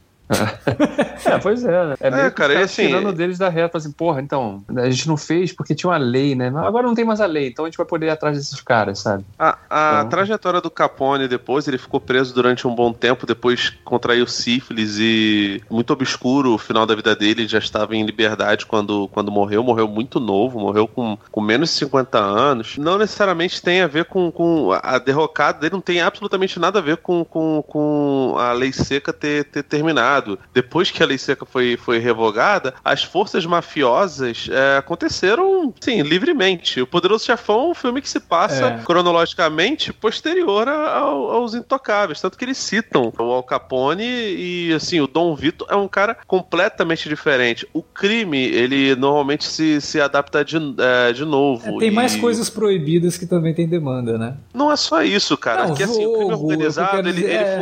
o crime organizado, ele funciona nas brechas brechas do, do, do sistema capitalista. É, não estou falando que assim, num regime socialista, por exemplo, ou num regime. Não que exista um regime assim, mas se num, num, num mundo anarquista é, não existiria crime organizado. Possivelmente claro. é, poderia acontecer, mas como existe essa, essa demanda desesperada por, por capital, onde o capital ele é mais importante do que as vidas humanas, é, isso prolifera muito facilmente a, a, questão de criminalidade, seja organizado, seja a não organizado. A gente adora filmes de faroeste, e assim, os filmes de faroeste só, só funcionavam porque não existia crime organizado Que as gangues eram feitas de maneira muito amadora, de, de bons pistoleiros. Se você fosse um bom pistoleiro e conseguisse carregar bastante ouro, você era um cara bem, bem, bem, bem visto. E a vida útil dos, dos, dos xerifes era muito curta. tava lendo um negócio sobre os impérios, né? Que, que os reis viviam é, 4, 5 anos. Você imagina uma vida super curta, você imagina uma, a vida de um, de um cowboy, de um de um fora da lei na época do, do, do, Velho Oeste era ainda menor. Então, assim, é, o crime organizado ele se, se vale muito do, do sistema de, de, de, capital, de você precisar de algumas coisas, da, da demanda do, do, da legalidade não, não suprir é, certas coisas, da moralidade, que, enfim, boa parte disso vem de venda de entorpecentes ou de outros vícios menores, como vício em jogo, é, prostituição, né? A, a máfia italiana não, não gostava de mexer com drogas por conta das penas mais pesadas e por isso barrar a Almerta, que é parte de basicamente quase todas as máfias italianas. Não sei se era a casa da, da máfia napolitana, que era do sorvete e do Al Capone. Mas não foi a destituição da lei seca que fez com que o Al Capone entrasse em decadência. Foram os motivos é, pessoais. Tem uns filmes horrorosos sobre isso, inclusive aquele do Josh Trank, né? Com, que, que meu Deus do céu, um negócio assim é, terrível. Imagino que toda pessoa que tenha, tenha feito o, o Al Capone tenha se sentido muito ofendido com aquela porcaria, mas não se iluda achando que era, que era por conta disso boa parte do, do, do problema do capital gera esse tipo de coisa. Inclusive o tráfico de drogas. Então, assim, a mensagem que o De Palma coloca aqui, e que eu acho até que o Malone é um personagem que percebe muito bem isso, e o Ness também, porque no final ele faz aquela, aquela piada, certeza que ele bebeu depois daquilo. E o Malone não deixava de beber por conta disso. É essa de que nós estamos num mundo hipócrita, nós sabemos disso, as autoridades são hipócritas, tanto que eles trabalham à margem da lei. O, o Malone entra num, num depósito e fala: Ah, cadê o mandato? Foda-se. Eu vou fazer o que eu quero. Então, assim, eles sabem que o sistema não funciona, mas eles sabem que tem um sujeito que é pior do que o sistema, que é o Al Capone, que de certa é. forma é o próprio sistema, porque ele é o prefeito da cidade, ele é o mandatário da porra toda, ele, ele tem todos os juízes, os vereadores, a Câmara de Vereadores na mão. Então, assim, ele, ele sabe como funciona o sistema e o sistema tá na palma da mão dele, né, Davi? E a partir do momento que o NES percebe como funciona o sistema, ele passa também a usar o sistema contra ele, né? Porque toda aquela sequência do tribunal, quando eles percebem lá que o, todo ju, o júri estava comprado, chama lá o, o juiz na, na sala, né? Não sei o que e tal. E ele usa aquela jogada, né? Ele, ele mete pro cara lá, pô, então, teu nome tava na lista, hein? é, tanto que depois o, o Stone pergunta como é que você conseguiu fazer o juiz mudar de, de opinião. Então, eu falei que o nome dele tava na lista. Ah, mas o nome dele não tá na lista. É, ele só dá aquela olhadinha assim, né? É. Porra, você não entendeu ainda, né? Então a gente usa o sistema contra ele mesmo, né? Isso aqui é Chicago, né, parceiro? É Chicago. É, é Chicago pré-Michael Jordan. Cara, a gente não pode deixar de falar, um outro elemento muito marcante e importante desse filme, do, do Brian De Palma, é a trilha do Morricone, né? Porra, uhum. o tema inicial, assim, já é um negócio muito legal, né? Porque você consegue colocar qualquer sequência de filme de máfia com o agente federal indo atrás do, do mafioso com aquele tema, que vai casar perfeitamente. Tipo, é, é um negócio assim, só Morricone mesmo. E ele depois vai trabalhando alguns temas dramáticos, tem até um que se assemelha bastante ao tema do Cinema Paradiso, e são músicas muito bonitas, né? São temas muito bonitos ali, e o Morricone faz o que ele fazia de melhor, que é realmente um pouquinho da alma do filme tá na música do Morricone ali. Eu acho que ele não tem muitas faixas na trilha sonora, né? Se você pegar assim, tem os temas que ele cria que tocam nos momentos chave. É, uhum. Tem o tema heróico ali, que é, é, muito. É quase o tema do, do Malboro, né? Quando ele, eles, eles vão a cavalo ali para poder pegar o, os caminhões de contrabando e tal. Mas é uma música muito, muito presente, né? Não, é, é doideira porque assim, é uma cena, o pessoal tá a cavalo no meio do deserto, mas é, e, e é a trilha do, do Ennio Morricone, mas não tem absolutamente nada a ver com as trilhas que ele tinha feito pros Western Spaghetti exato, do Sérgio exato. Leone, pro, é. pros Trinity da vida, sabe? É, eu, eu acho ele extremamente versátil e esse filme eu acho que é, que é a trilha mais diferentona das, das, das famosas que, que, que ele fez, cara. É, eu gosto bastante, assim, apesar de achar muito diferente, sabe? O, o Morricone já tinha feito até. Enigma outro... do Outro Mundo, né, pô? Sim. Enigma do Outro Mundo também é, tipo, quase ele emulando ali o próprio Carpenter também. É, é, é. Bem, bem estranho, né? É, não, assim, ele, ele consegue. Ele pega. O Carpenter, pra quem não lembra, é compositor também, então ele consegue pegar até parte das trilhas que o próprio Carpenter é, fazia. Mas aqui é muito diferente, né, cara? Porque, pô, é uma parada meio. Se a gente fosse colocar em, em termos de, de western, seria, sei lá, o western do Tex, no máximo, cara. Assim, do, do, dos italianão clássico. Acho muito diferente. Acho que. Que marcante, né, bicho? A abertura desse filme é sensacional. Porra, como abriu um filme de maneira genial, né? De novo, falando do, do, da realização de Palma e de tantos elementos, é esse filme. O Poderoso Chefão é, é um pouco disso, né? Tem muita gente fala que é o melhor filme do mundo porque ele pega tudo de bom, né? Tudo que é foda e, e coloca no filme só. E eu acho que esse é, esse é o filme do De Palma que, tipo, porra, aqui eu fiz assim o que o filme da minha vida, assim, sabe, assim, o filme para a história do cinema mesmo e tal, porque tem tem um gênio com trilha sonora, tem um elenco inacreditável, assim, incrível. Uhum. Ele estava inspirado pra cacete como diretor, todo do ponto de vista artístico, como em construção narrativa, de fluir a história, sabe? Não é só, não é só as trucagens, não é só é, tudo que a gente falou aqui, é como essa história é conduzida de forma deliciosa, sabe? Assim, e de também de trazer essa, essa pegada é, sanguinária dele também pro filme, só que soar e casado da história. É, cara, é, é um é um filme assim imbatível. Por isso é o meu favorito, sabe, assim, do, do De Palma mesmo, porque ele pega esses, os grandes filmes dele, né, os clássicos dele, e ao uhum. mesmo tempo traz essa veia dele artística e tal. Eu, eu e... vou te falar, eu gosto mais do Scarface do que desse. E, e é engraçado, né? Porque o Scarface é, é, baseado na história do Al Capone, mas ele fez uma coisa completamente diferente. Aí depois ele vai, vai visitar a história do Al Capone, mas, enfim, o Al Capone não é o personagem principal. Mas, cara, é, é tudo muito bom, porque tem o, o, as atuações, como você falou, tem um, um roteiro é, brilhante do, do, David Mamet, assim, que, pô, tem sacadas muito boas, apesar de ser a jornada clássica do herói, é um negócio que tem, tem um milhão de piscadinhas pro público, sabe? E de ironias que se você não, não, não for muito atento, você não pega. Tem toda a coisa de, de homenagens aos, aos grandes diretores que ele gostava de fazer, ao Peckinpah, ao próprio Hitchcock, que o De Palma é, dedicou sua carreira a, a homenagear sempre. Eu acho que realmente é um filme apoteótico, cara, que ele consegue é, reunir todas essas coisas. É tipo como se cada pessoa com o auge do seu talento é, tivesse ali no momento certo para poder, poder eu, produzir. Eu acho que, por exemplo, Scarface, ele é um filme, é, do ponto de vista crítico, histórico, é mais interessante que Os Intocáveis. Até por conta daquele recado lá do cacete, né? Que tipo, que uh, mandaram de Cuba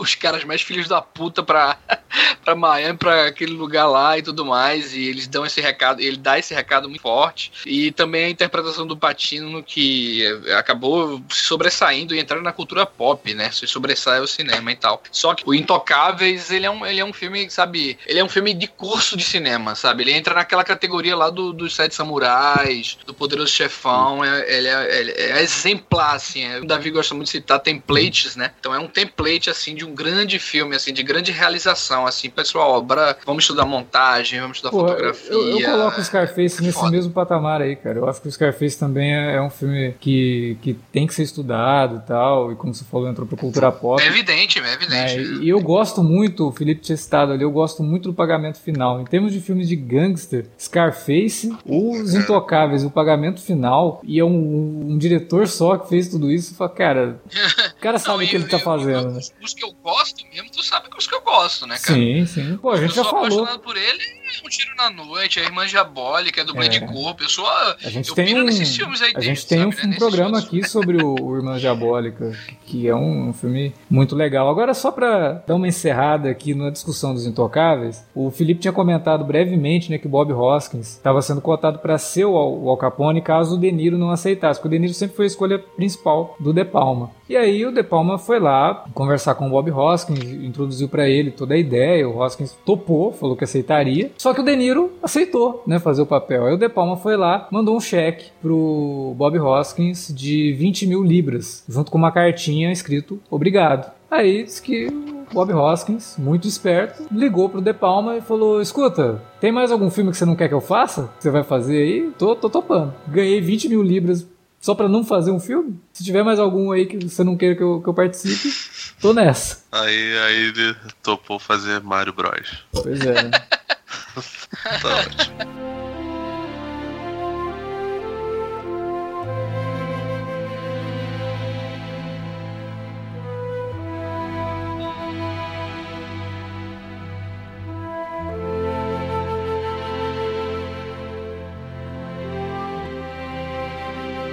Antes que a gente encerre o papo, lá no começo a gente já tinha pincelado rapidamente algumas obras marcantes do Connery e eu acho que todo mundo aqui tem algumas que são favoritas, né?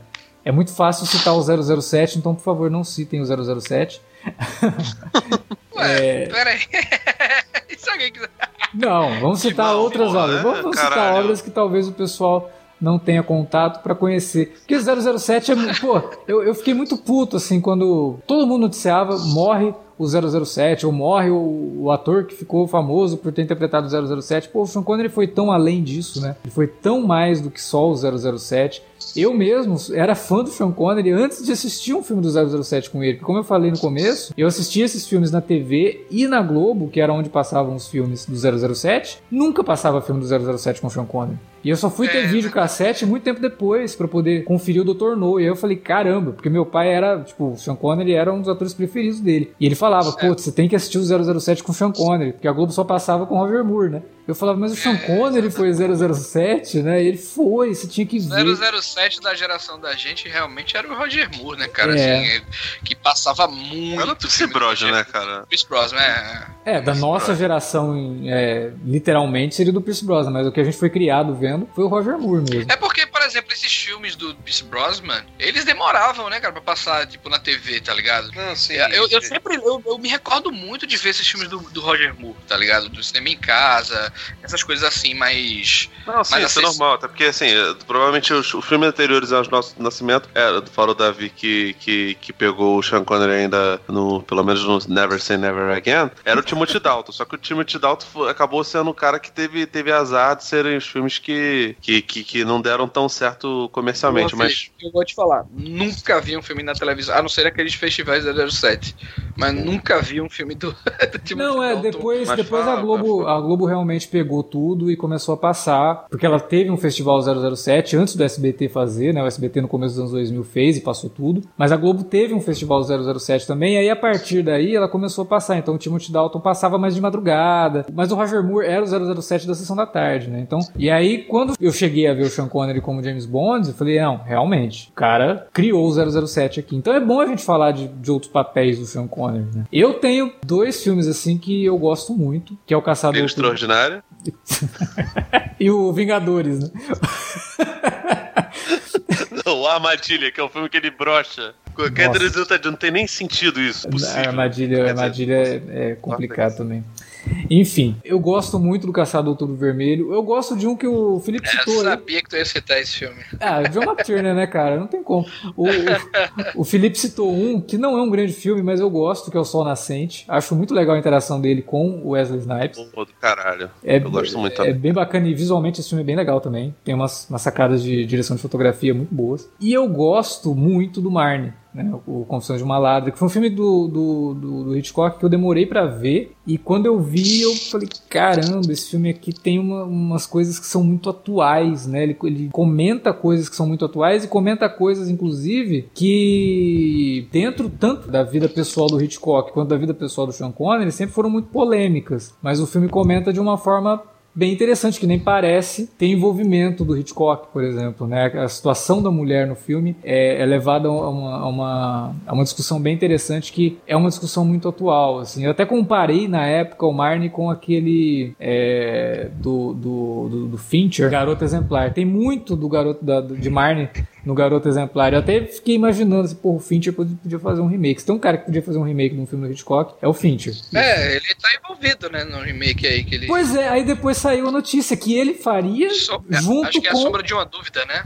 Sombra de uma dúvida. assim. É, e, e que talvez teria a, a- a autora do Garoto Exemplar fazendo ali o roteiro, que não sei se é uma boa ideia, não, porque Ah, ela tem uns, trabalhos, é, tem uns trabalhos meio esquisitos aí envolvendo o audiovisual, que não é tão legal assim. É difícil, mano. É, mas enfim, e aí agora eu deixo com vocês. Vou abrir pro Davi. Davi, que filmes do, do Sean Connery você indicaria, além do 007, pro pessoal conhecer mais o trabalho dele? Cara, tem que falar, a gente tem que falar, infelizmente, de um filme que o diretor, o realizador do filme é um merda, né? Mas o filme é legal pra caramba e é um filme até mais recente, assim, pra a galera mais nova, né? Que é a Rocha. É, o, É um pra mim é o melhor bem- filme do Michael Bay.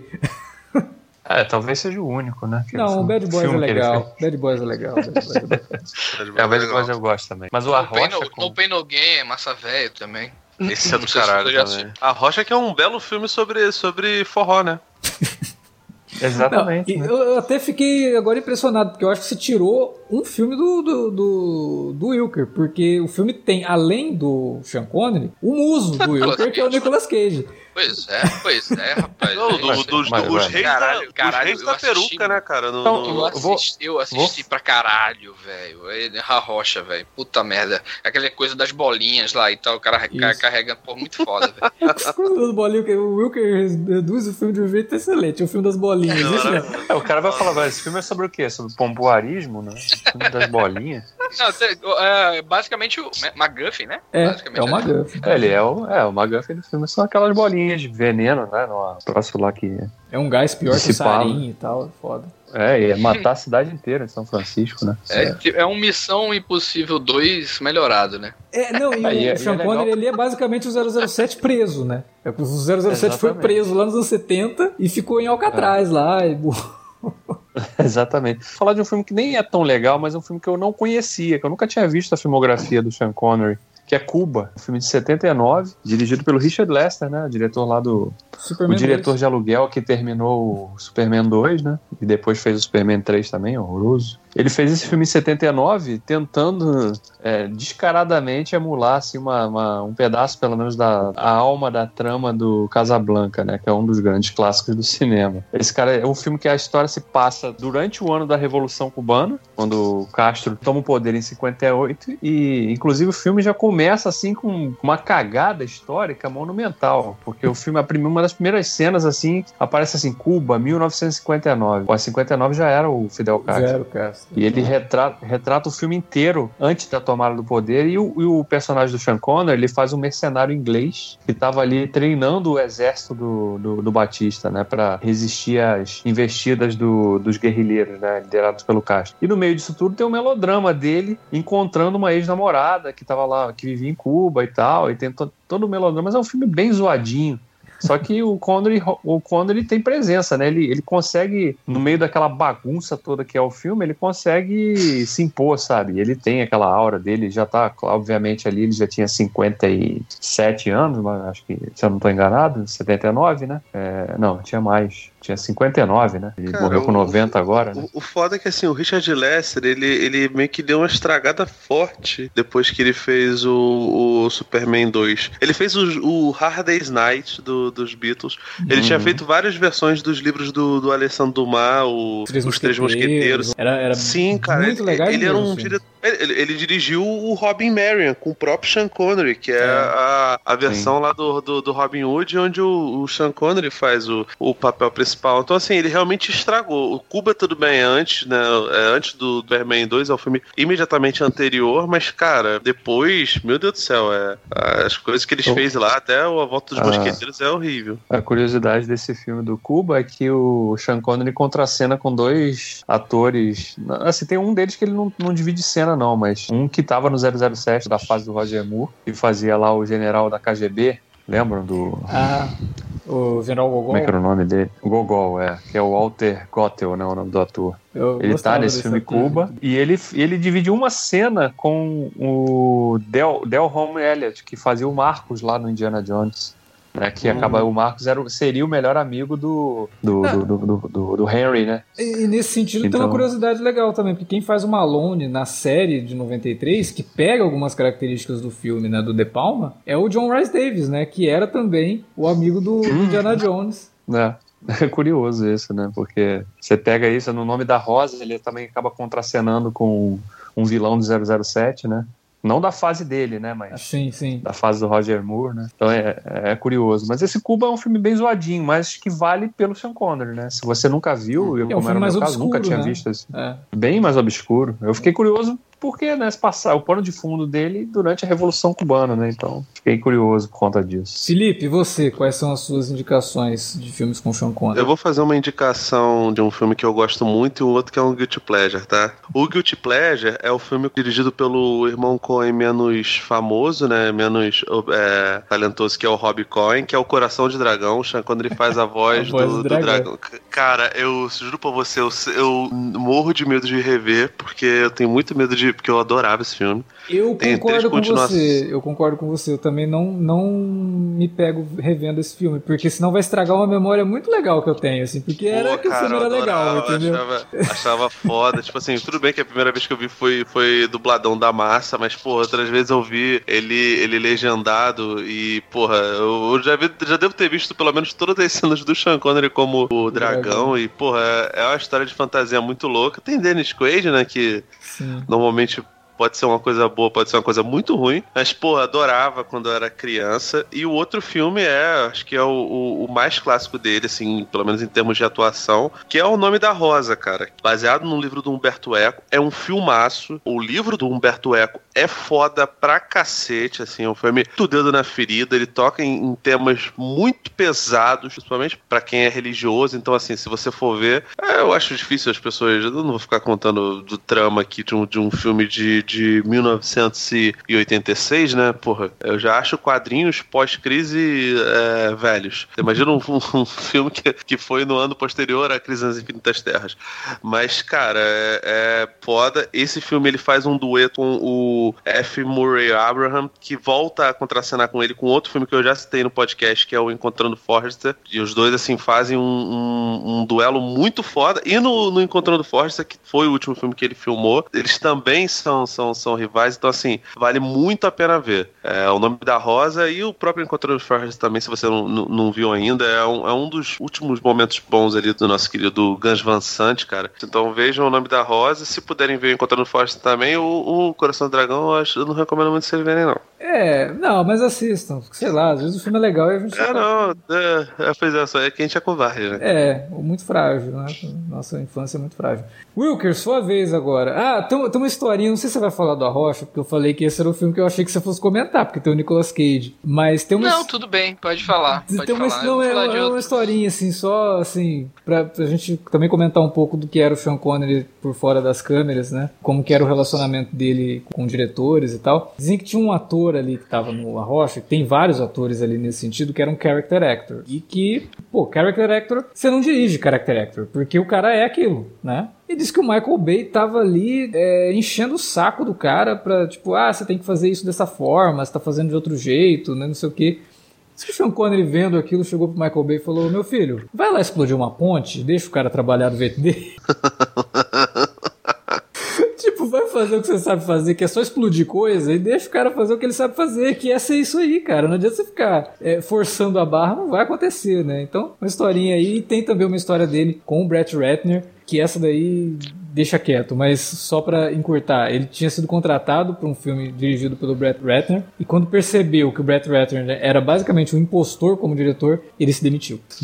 Porra! Mas o Pesou o clima, né, velho? Ficou pesado agora o negócio. É, porque tem, tem filme bom, né, do Brett Ratner. Não, mas é que assim, ele, ele se encontrava com os roteiristas para poder definir o filme e tudo mais, é, e os roteiristas estavam refazendo o roteiro para encaixar o Sean Connery, e o Sean Connery tava super de boa com os caras, e de repente o Brett Ratner inventou de fazer uma cena de ação, o Sean Connery virou pra ele, tá, como é que você vai fazer isso? Ah, não, a magia do cinema dá conta. Ele, meu filho, como que você vai fazer isso? Sou eu que estou envolvido nessa cena, eu quero saber como que você vai fazer. Aí ele, não, fica tranquilo, eu sei o que eu estou fazendo. Aí disse que ele virou pro Ratner e falou, ô, meu amigo, deixa eu te falar uma coisa, eu faço filme desde antes do seu pai aprender a brincar com ele mesmo. Se você não me falar como que você vai fazer essa cena, eu tô fora. E aí ele pegou, ligou pro, pros roteiristas, falou, olha, adorei trabalhar com vocês, é, esse filme é fruto de vocês e eu sinto muito, mas eu não vou conseguir, não vou trabalhar com esse cara porque esse cara é uma fraude. E saiu do filme. E o- era o o filme? filme não foi lançado, o filme foi cancelado. Era um filme sobre a Segunda Guerra, se não me engano. E aí o Brett Ratner depois acabou sendo demitido do filme. Porque obviamente não sabia como que ia fazer a cena que envolvia o Sean Connery mergulhando e fazendo uma cena de ação debaixo da água. E ele não soube explicar como que ele ia fazer a cena. Não deu conta de mandar nem o, o storyboard pro Sean Connery. Aí o Sean Connery falou, não, não vou fazer. O cara não tá me dando garantia nenhuma de que ele sabe o que ele tá fazendo. Eu não vou colocar a minha disposição a ele. Tem, tem Tá muita história dessa assim, né? Do, do Sean Connery em bastidores. é foda mesmo. Pô, tem um filme que eu tenho aqui em DVD, o Sean Connery, que é do John Huston. É o, o Homem Que Queria Ser Rei, Maravilhoso. que é sensacional esse filme. Isso é muito bom. É cara. muito bom esse filme com o Michael Caine, que são, são dois soldados e tal, que eles vão pra o, sei lá, Carfirigstão, uma parada assim. País aí, muito louco. E lá os caras meio que são vistos como espécie de deuses, sei lá. Aí os caras tentam ser rei lá, né?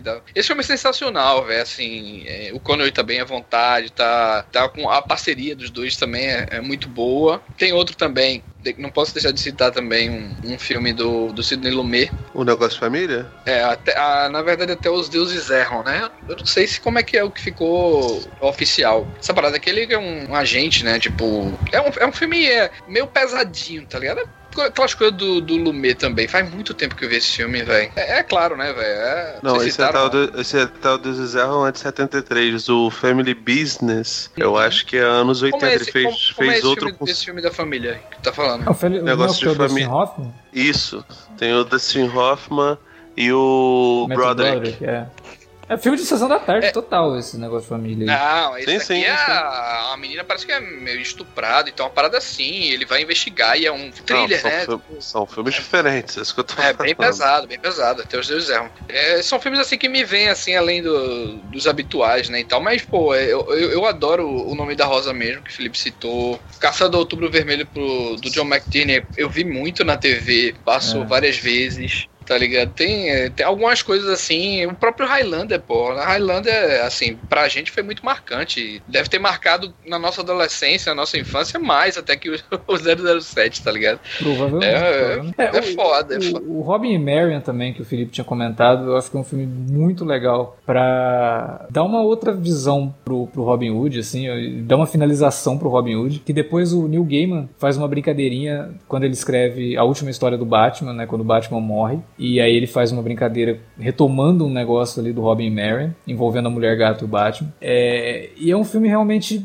gostoso de assistir, embora tenha um, um- um desfecho mais trágico, assim. Talvez a gente esteja esquecendo de um grande clássico, principalmente pela forma como ele se apresenta no filme, que é o Zardoz, né? O Zardoz, Conner tá excelente, assim, e tem um figurino maravilhoso. Acho que todo mundo deveria assistir o Zardoz pelo figurino que o Sean Connery usa no filme. Se você ficou curioso, procure aí no Google Zardoz, Sean Connery, vocês vão ver. É maravilhoso, realmente. É... Aliás, aliás, o Sidney Lumet também fez outro filme com o Sean Connery, que é o Golpe de John Anderson, cara. Foi antes até do Sérpico que ele fez. Olha só, esse filme eu não, não assisti, não. Ele tem uns três filmes com. com, Com com- ele- né? eles eram parceiros é, contumazes, cara. Que são três filmes, assim. O, o, Sidney Lumet tem, tem uma filmografia maiorzinha, mas. É, É muito versátil. Não tão grande assim. né? Tem- Não, tem não tão grande assim ao ponto de, sei lá, o Alpatino a gente lembra muito do Sérpico e do Um Dia de Cão, mas o aparentemente esse bobear ele teve mais participação, o Sean Connery teve mais participação do que o próprio Patino, né? Porque é porque Um Dia de Cão e Sérpico talvez sejam os mais conhecidos dele, né? É, não, o Lumet tem uma filmografia bem grande, assim, bem variada, né? Filmes passam por todos os gêneros. Era um diretor que conseguia trafegar muito bem por todos os gêneros. É, ah, peraí, que tem outro filme do Lumet com o Sean Connery, hein? Caceta. O Expresso Oriente não é do Lumet? É.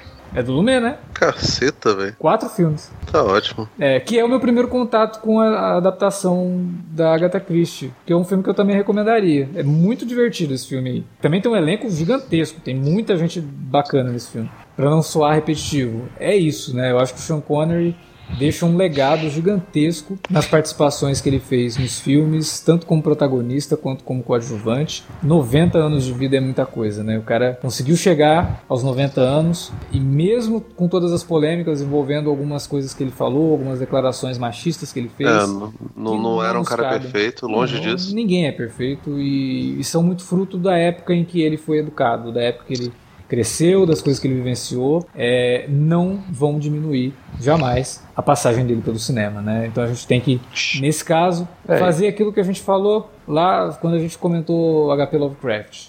Que é realmente separar um pouco aqui, porque a contribuição que ele trouxe pro cinema de ação, pro, pro cinema de drama, Mas só pra É, ficar sim. claro, assim, ele é um sujeito que trabalhava ali desde os anos do, do- sei lá, o Hell Drivers, não, na Rota do Inferno, ele é datado de 1957, ele já tinha 27 anos e trabalhou como ator até os 70, os 69 e 70, sabe? Não foi uma carreira curta, foi longeva, ele parou muito tempo antes e, enfim, é é um sujeito que tá, evidentemente, na história do cinema e descansou, cara. Nos últimos anos dele, ele teve muitos problemas de saúde, é, rolava até um- um- uns boatos bem maldosos sobre ele ter uma. Eu não sei até que, até que ponto eles são, são reais ou não, de, de, de- de coisas até relacionadas a uma possível doença degenerativa. Eu realmente não, não sei, sinceramente, eu não gosto nem de ficar especulando. Assim. O, o Sean Connery é um, é um cara que só tem a, a agradecer. É evidente, a gente não tá esquecendo das, das, das grandes polêmicas da vida dele. Sinceramente, eu não, me sinto no direito de ficar tentando ser, ser justiceiro com causa dos outros a essa altura do campeonato. Não acho que tem que ficar se ignorando nada disso. A gente cansa de falar de diretores, de atores, de pessoas do, do, do cinema que, que são controversas, que fizeram bosta, e assim, essas pessoas têm que pagar. Não é porque elas são celebridades que elas não têm que pagar. Mas as obras que elas fazem não são obras feitas necessariamente por elas. Eu não sou falso moralista, eu não acho que, que não acredito em boicote. é, e, enfim, cinema, que é a coisa que a gente está analisando aqui, né? É evidentemente uma obra que não é feita por uma pessoa só. Não é um quadro. É. Mesmo que você seja a pessoa que fica expurgando artista, ah, não gosto desse, desse artista plástico, por isso não vou comprar o quadro dele, não gosto do Romero Brito porque, enfim, porque ele desenha mal pra cacete, mas assim, por isso não vou comprar a parada. Ok, filme não é assim, filme tem, tem um monte de gente envolvida. E, enfim, independente dessa, dessas coisas todas, né, é, com certeza, ele se, ele, se ele cometeu crimes, ele deveria ter pago esse negócio todo. É um sujeito que fez parte da história do cinema e a gente lamenta muito a, a partida dele, mesmo que poxa, é, estivesse sofrendo, não sei o que, pra família, para ele mesmo, devia ser realmente muito desconfortável conviver com os problemas de saúde que ele, que ele, que ele vinha convivendo. E por mais que ele tivesse há 20 anos aí parado, sem, sem trabalhar como ator, ainda assim, cara, é, é, é, um sujeito que tá aí, que fez muita coisa, que fez muita coisa para além dos, dos personagens icônicos, que fez Shakespeare, é, que fez Robin Hood, que fez. Nossa, fez tanta. fez Tarzan, antes até do, do, dos filmes do, do, do 007. É parceiro quanto mais do, do, do, do Lumet, fez Agatha Christie. É um ator de mão cheia, cara.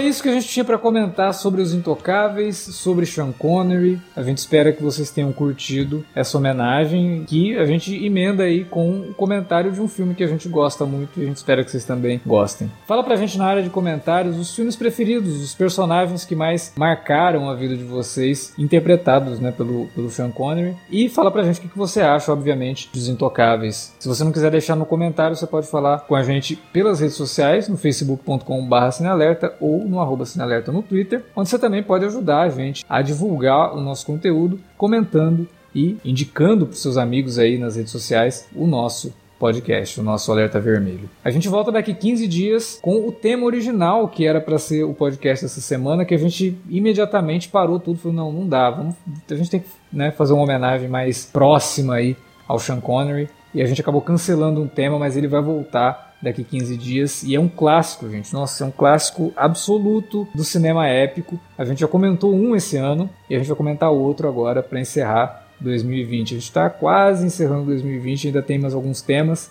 E esse é um dos que vai encerrar o ano. Eu espero que vocês curtam bastante. Então se preparem, porque é sobre um filme de 3 horas e cacetada. É, a gente vai recomendar mais um filme longo para vocês aí. É isso. Obrigado pela audiência e até a próxima.